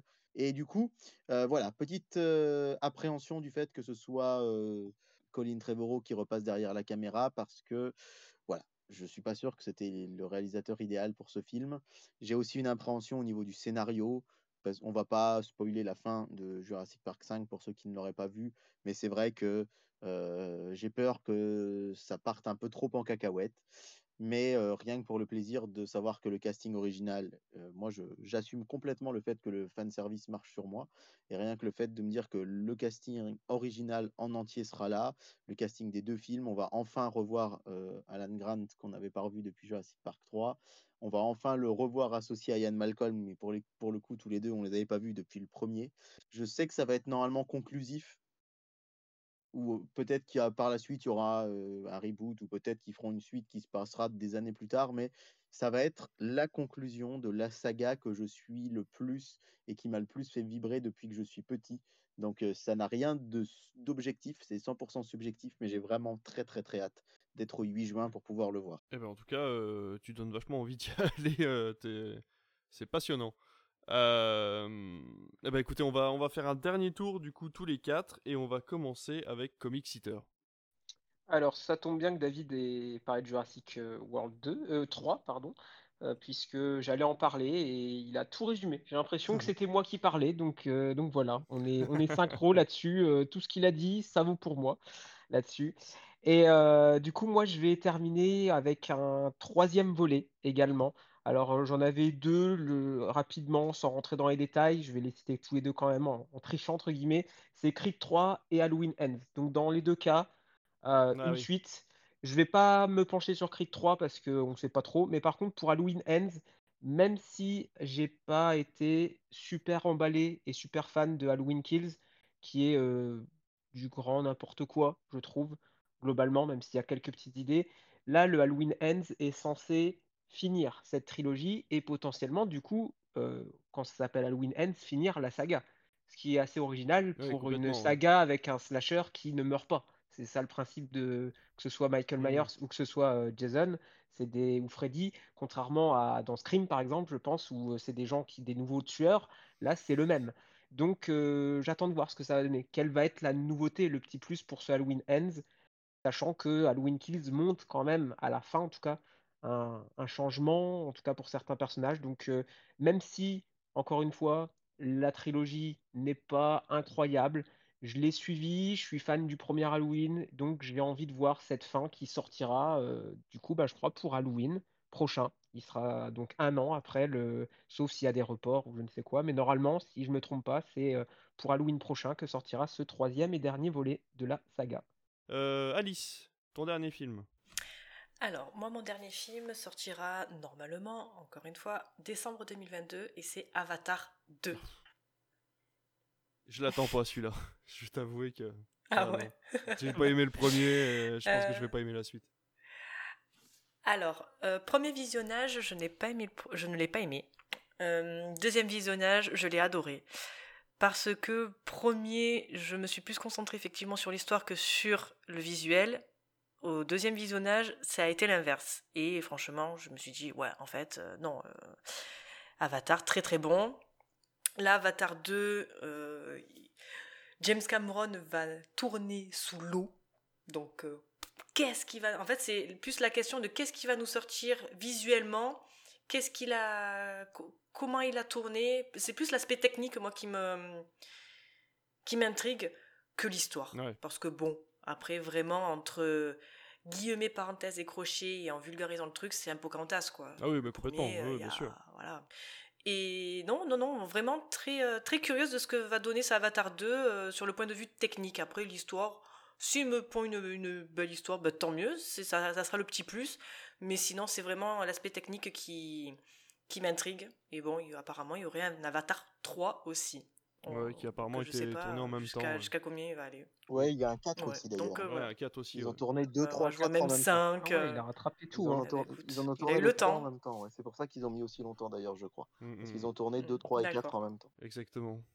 Euh, et bah écoutez, je vais donner mon dernier film et ensuite on laissera la parole à David qui nous parlera de son plaisir coupable. Et moi, je vais finir euh, ma tournée avec le prochain Baz Luhrmann qui sera Elvis donc un biopic sur le chanteur Elvis euh, par le créateur de Moulin Rouge, Roméo plus Juliette, ainsi que de euh, Gatsby. Donc voilà, même si je ne suis pas un grand fan de, Gatsby, parce que je trouve que l'histoire raconte pas grand-chose, j'ai toujours été un grand grand fan de la réalisation de Baz Luhrmann et de sa capacité à pouvoir nous mettre des étoiles dans les yeux à travers l'écran. Donc voilà, j'ai vraiment vraiment hâte de voir ce Elvis, surtout que là, je connais très peu la vie de ce chanteur et je trouve que pourtant il a il y a quelque chose d'assez épique dans ce qu'il a euh, apporté à la, musique en général euh, aux États-Unis. Donc euh, voilà, j'ai très très hâte de voir ce Elvis qui sortira en juin 2022. Et je te laisse tout de suite la parole, David. Quel est ton dernier film que tu attends impatiemment? Alors, je vais faire un tir groupé, mais ça va. J'étais sûr de ne pas mettre Avatar ni Top Gun, donc merci Alice d'avoir choisi des films qui ne me plaisaient pas trop. non, quand je vous parlais de plaisir coupable, je voulais parler de Sonic 2. Parce que ah, franchement, le premier, je sais que c'était pas terrible, mais rien que pour la prestation de Jim Carrey que j'avais trouvé incroyable dans le premier, c'est vrai que j'ai hâte de voir le second. J'ai grandi avec Sonic et euh, en tant que, fan de Sonic, et eh bien, rien que de me dire qu'il y aura Tails et Knuckles dans euh, ce film-là, eh ben, ça me hype de malade. Alors je sais que ce sera sans doute pas terrible. Euh, je suis très intrigué par Buzz l'éclair. J'espère juste que ses chers amis de chez Disney vont le sortir au cinéma, n'est-ce pas? Et pas sur leur, vieille, sur leur vieille plateforme. Euh, parce que Buzz l'éclair, j'ai envie de le voir sur, sur grand écran. Euh, je pense que je vais me retrouver célibataire si je ne dis pas que j'attends Il était une fois deux. une fois le premier et le film préféré de la demoiselle qui partage ma vie. Donc je vais dire que je vais le voir avec impatience. J'ai aussi très envie de voir Aquaman 2 euh, qui va sortir euh, cet hiver. Mais le dernier film que je vais choisir, vous avez vu comment je vous parle de 5 films en un On a bien vu. C'est arnaque. Mais le dernier film euh, dont je vais vous parler, que, dont j'avais un peu oublié, c'est que là je suis en même temps que je vous parle sur un site internet qui, qui nous parle des sorties de l'année prochaine. Je vais dire en dernier quand même Notre-Dame brûle de Jean-Jacques Hano. il faut savoir que Jean-Jacques Hano a donc fait un film sur l'incendie de Notre-Dame. Moi, pour des raisons me sont propres. C'est vrai que c'est un événement qui m'a vraiment bouleversé euh, à l'époque, euh, l'incendie de Notre-Dame, et voir ce que peut faire Jean-Jacques Hano, sachant que euh, Jean-Jacques Hano n'avait plus, réalisé un film en France depuis les années 90. C'est ça qui est fou, hein, de se dire, c'est que Jean-Jacques Hano, c'est un réalisateur français. Donc on se dit, oui, bah, il, a, dû tourner en France, et en fait, c'est son premier film qu'il a fait en France depuis les années 90 et il a tourné vraiment dans des conditions assez dantesques pour euh, essayer d'être au plus proche de cet événement, de cet incendie. Euh, il a notamment tourné euh, la cathédrale d'Amiens avec un apostrophe, hein, ça n'a rien à voir avec notre cher comic il a tourné dans, dans, plein de cathédrales du nord de la France pour vraiment faire ce film. Et en fait, si vous regardez bien ces derniers films, hein, enfin ces dernières réalisations, il y avait La vérité sur l'affaire Harry Kéber qui était une réalisation américaine, Le Dernier Loup également, il y a eu Or Noir, il y a eu Deux Frères, il y a eu Sept ans au Tibet. Euh, donc euh, depuis les années 90, il n'avait pas tourné en France, donc un, ça marque le retour quand même euh, de, du ce réalisateur extrêmement connu. Hein. On peut rappeler La guerre du feu, Le nom de la rose ou L'ours par exemple, et de voir ce qu'il aura fait de cet événement qui qui a quand même, même si c'était des pierres, et Dieu merci, il n'y a eu aucun blessé dans cet incendie, je pense que c'est un événement qui a profondément marqué les Français. Et j'ai hâte de voir euh, ce que ça va donner sur grand écran. Et comme c'est un grand réalisateur, je suis plutôt confiant. Eh ben, euh, merci d'avoir conclu là-dessus. C'est vrai que c'est un film que j'ai failli noter dans mes attentes, mais euh, je vais t'avouer que je me doutais un petit peu que tu en parlerais, donc je. Bah moi je m'en doutais pas avant il y a 5 minutes. Ah bah tu vois comme quoi on est euh, à, moitié connecté. Vraiment en regardant je me suis dit ah oui c'est vrai qu'il y a ça. Ah bah tu vois comme quoi. Eh ben écoutez, merci pour ces quatre tours de table. Donc on espère qu'on vous a donné une liste alors qui est non exhaustive. Hein. Énormément de films sont déjà prévus, énormément de films vont s'y rajouter parce qu'ils sont encore en production et n'ont pas de date encore euh, définitive. Il y a des films qui vont être décalés. On a bien vu que Bon Dieu, euh, qu'est-ce qu'on a tous fait au Bon Dieu a été décalé au 6 avril, alors que Héros malgré lui, ou Sonic par exemple ont été avancés euh, de leur date initiale. Donc voilà, énormément de films vont se rajouter à cette petite liste, mais ça vous donne déjà un aperçu de ce qu'on peut attendre de cette année. Par exemple, un peu moins de Marvel, puisque je crois qu'en 2018 ou 2019, on avait quand même un Marvel tous les trois mois. Euh, alors que là, on est sur deux Marvel euh, en 2022, donc c'est pas énorme. Ça fait un peu de bien aussi. Il y en a eu beaucoup là. Ouais, exactement. Rattraper le confinement, c'est vrai que finalement, euh, rien que déjà deux cet été avec Black Widow et Shang-Chi, c'était jamais arrivé d'avoir un été à deux Marvel par exemple. C'est ça, exactement. Donc de toute façon, le temps que les productions se finissent et que les dates soient décidées, on aura énormément de choses à dire d'ici décembre 2022 dans tous les cas. Alors voir au-delà de nos rêves, c'est bien, les dates de sortie aussi, mais les recos bien ancrés dans le présent, bah c'est mieux. Alors euh, on va commencer nos recommandations de la semaine et on va commencer par toi Alice, quelle est ta recommandation de cette semaine? Alors, euh, comme je te disais, j'en ai pas. Tout simplement parce que j'ai pas eu le temps. Il, me semble. J'ai pas eu le temps. voir un petit film. T'as vu un petit film discret là avec. Euh, avec un, gars, euh, je sais plus comment il s'appelle. Euh. Ouais, euh, oui, oui, oui, petit film indépendant, ouais. Matrix, Matrix 4, c'est le seul film depuis Titanic que je suis allée voir trois fois au cinéma en l'espace de deux semaines. Donc oui, je le recommande. C'est c'est un film qui qui parle qui peut parler à tout le monde. il n'est pas, on va dire aussi intellect comme il peut le présager avec son premier et ses suites. Il est très méta, il, explique, on va dire, euh, vulgairement ce qu'est Matrix, donc tout le monde peut le comprendre, tout le monde peut l'apprécier. Euh, est-ce qu'il était nécessaire? Non. Est-ce qu'il est bien? Oh que oui. C'est euh, un gros fuck de Lana Wachowski à la Warner et ça, mais c'est très jouissif. Donc euh, oui, euh, j'ai adoré ce film, vraiment j'ai adoré. premier visionnage un peu décontenancé par le message apporté. Puis deuxième et troisième visionnage vraiment au taquet quoi. Donc franchement ouais, je recommande Matrix 4. Allez le voir et de toute façon vous pouvez... c'est en le voyant que vous pouvez faire votre propre avis de toute façon. Oui, bah écoute, c'est très bien dit. Euh, Comic on va continuer avec toi. Quelle est ta recommandation de cette émission? Alors, moi, c'est un film qui est sorti et qui a pas mal fait parler de lui euh, sur les réseaux. C'est le nouveau Paul Thomas Anderson, Licorice et Pizza, euh, que j'ai vu la semaine dernière et que j'ai beaucoup apprécié. Alors, pour vous faire un petit, euh, un petit résumé, c'est un film qui nous raconte la rencontre, l'amitié et l'amour, ainsi que leurs embûches entre Alana Kane et Gary Valentine, deux personnages euh, jeunes, alors en tout cas jeunes, ils n'ont pas le même âge, hein, puisque le garçon a 15 ans et la fille 25 ans. Euh, donc ça fera partie aussi des difficultés dans leur relation. Et ils sont interprétés par des acteurs qui font leur première apparition, puisque ce sont les, tout nouveaux euh, Alana Haim, qui est la révélation du film, ainsi que Cooper Hoffman, le fils du regretté Philip Seymour Hoffman. Donc euh, deux interprètes qui jouent leur premier rôle et qui ne sont pas euh, forcément les canons physiques habituels qu'on peut retrouver euh, à Hollywood. Et ils dégagent un charisme fou, j'ai trouvé, qui, il faut le dire, profite forcément également de la réalisation de Paul Thomas Anderson. La photographie est donc sublime, les plans séquences sont envoûtants, et la bande son nostalgique nous transporte dans les années 70 pour tout ça s'associant pour nous offrir un moment de cinéma intense. Alors je vais en profiter pour tacler un petit peu un film que j'ai moins aimé, qui est un peu dans la même veine justement, alors ça pourra peut-être vous donner envie d'aller le voir, puisque on est proche quand même dans ce film de ce qu'a pu faire Tarantino sur Once Upon a Time in Hollywood, à la différence que Paul Thomas Anderson est plus mesuré dans son propos, puisqu'il n'hésite pas à montrer des côtés obscurs des années 70, même si l'ensemble et reste quand même une romance, hein, une comédie romantique, j'ai envie de dire même plutôt positive.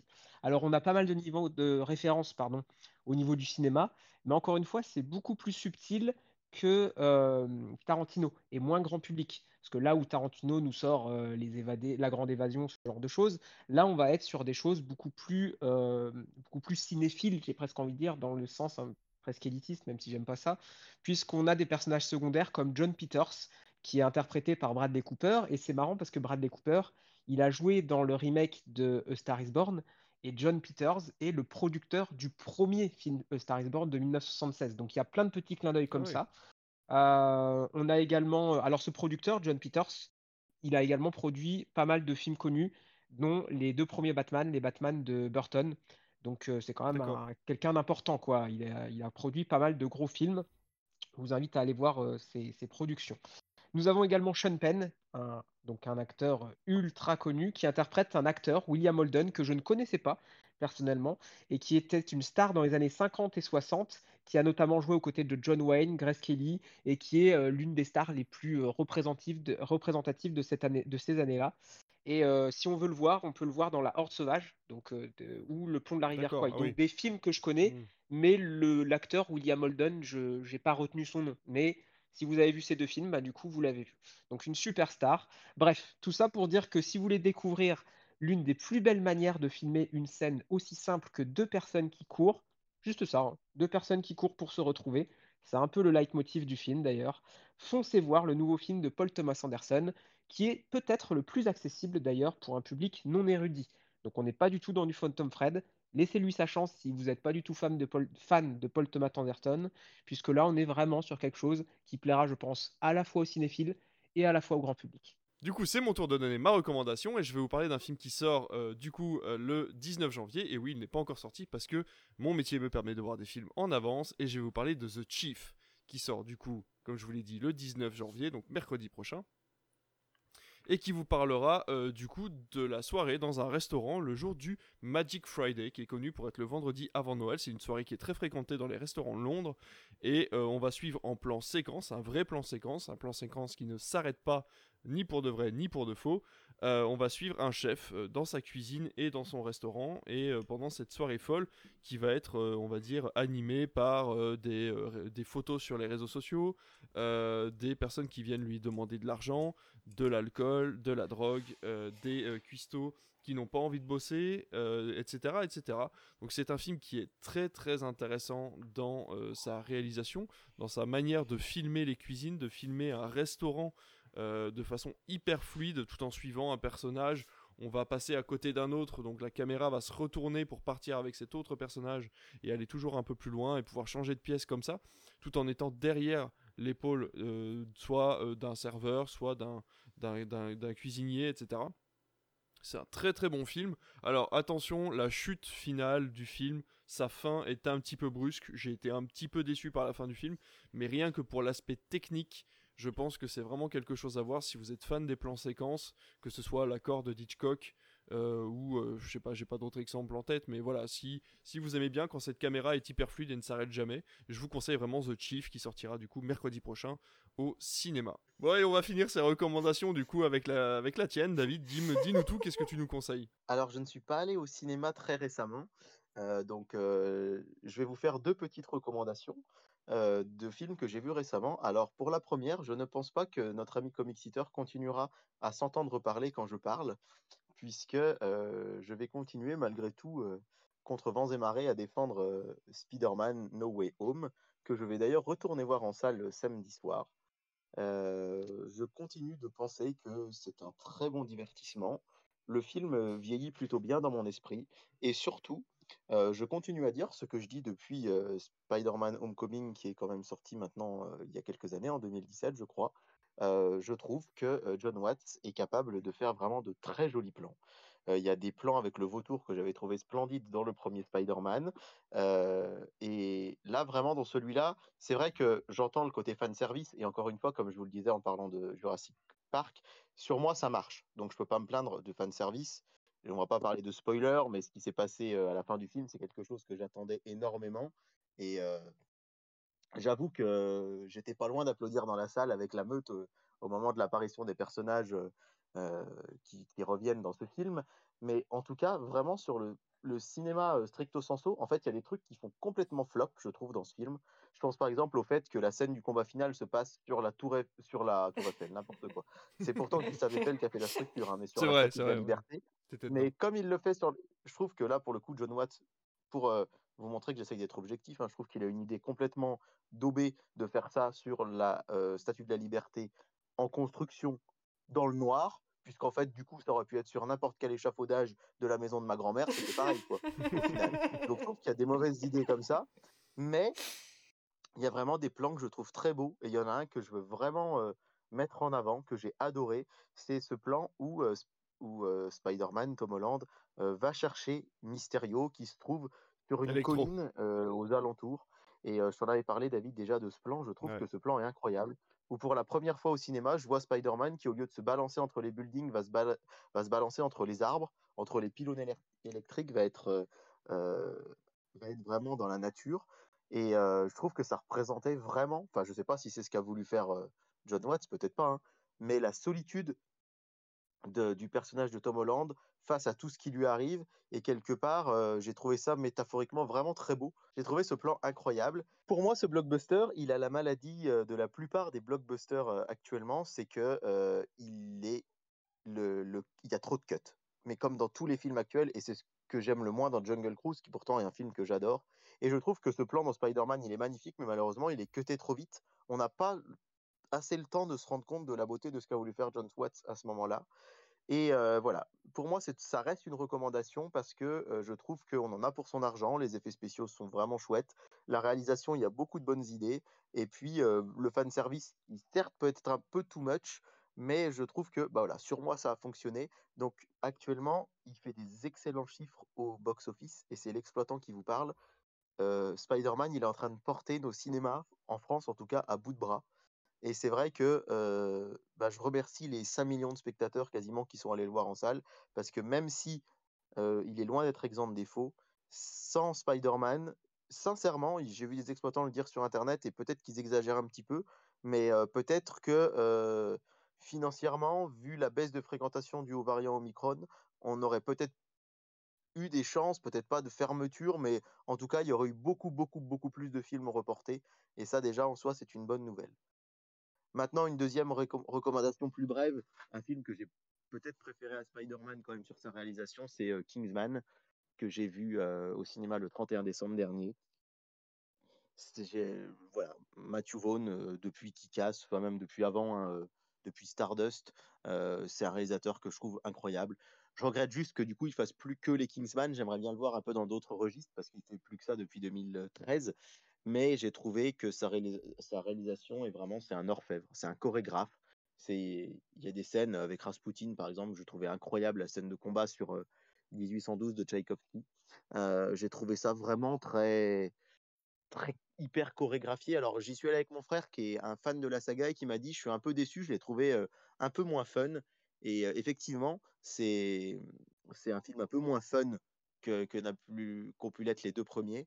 Mais néanmoins, je trouve que la qualité de la réalisation est telle, historiquement, pour le coup, je m'y connais un petit peu, si je puis me permettre, et d'un point de vue historique, ça pourrait quasiment être réaliste. Enfin, pas l'histoire folle de ce, mec qui, qui tire les, fils des marionnettes de tous les méchants de l'histoire du début du XXe siècle, mais c'est hyper contextualisé, c'est hyper précis. En fait, son histoire rocambolesque qu'il a réussi à mettre au sein de l'histoire de l'Europe, elle est presque crédible dans le sens où toutes ces références en dehors des Kingsman sont justes et sont vraies et du coup ça roule très bien. Donc je dois dire que avec Spider-Man et avec Kingsman, j'ai vraiment pris mon pied pendant ces vacances de Noël, point de vue blockbuster, un petit peu moins avec Ghostbusters que j'ai trouvé sympathique et Matrix, bah, malheureusement je n'ai pas vu, enfin j'ai pas assez en tête le 1 et le 2 et le 3 pour revoir le 4. Je ne sais pas, vous allez peut-être me dire le contraire, mais j'ai lu partout qu'il fallait être au taquet sur les trois premiers. Et du coup, c'est pour ça que je ne l'ai pas revu récemment. Mais en tout cas, j'ai trouvé qu'il y avait de la qualité dans les derniers blockbusters à l'affiche ces dernières semaines. Et c'est plutôt une bonne nouvelle pour le cinéma. Eh ben, écoute, c'est une très bonne conclusion. On va terminer ici notre premier épisode de la saison 4 de Critflix. Je vous remercie tous les trois euh, d'avoir participé à cette émission. C'était hyper intéressant de, faire un petit point sur 2022. On reviendra sur des sujets euh, d'actualité euh, dans la prochaine émission. Donc vous aurez toujours les trois news. Et le, sujet central sera un petit peu plus, on va dire, sujet à débat je l'espère, et donc comme ça on pourra échanger tous ensemble. Alors n'hésitez pas à venir comme d'habitude nous parler sur Twitter, sur le Discord ou sur Instagram. Vous retrouverez du coup cet épisode sur YouTube, Spotify, Deezer et Apple Podcast. Euh, bah écoutez, n'hésitez pas encore une fois à noter ou à nous dire ce que vous en avez pensé, en bien ou en mal, comme ça on pourra s'améliorer. Merci Alice. Merci à toi. Merci David.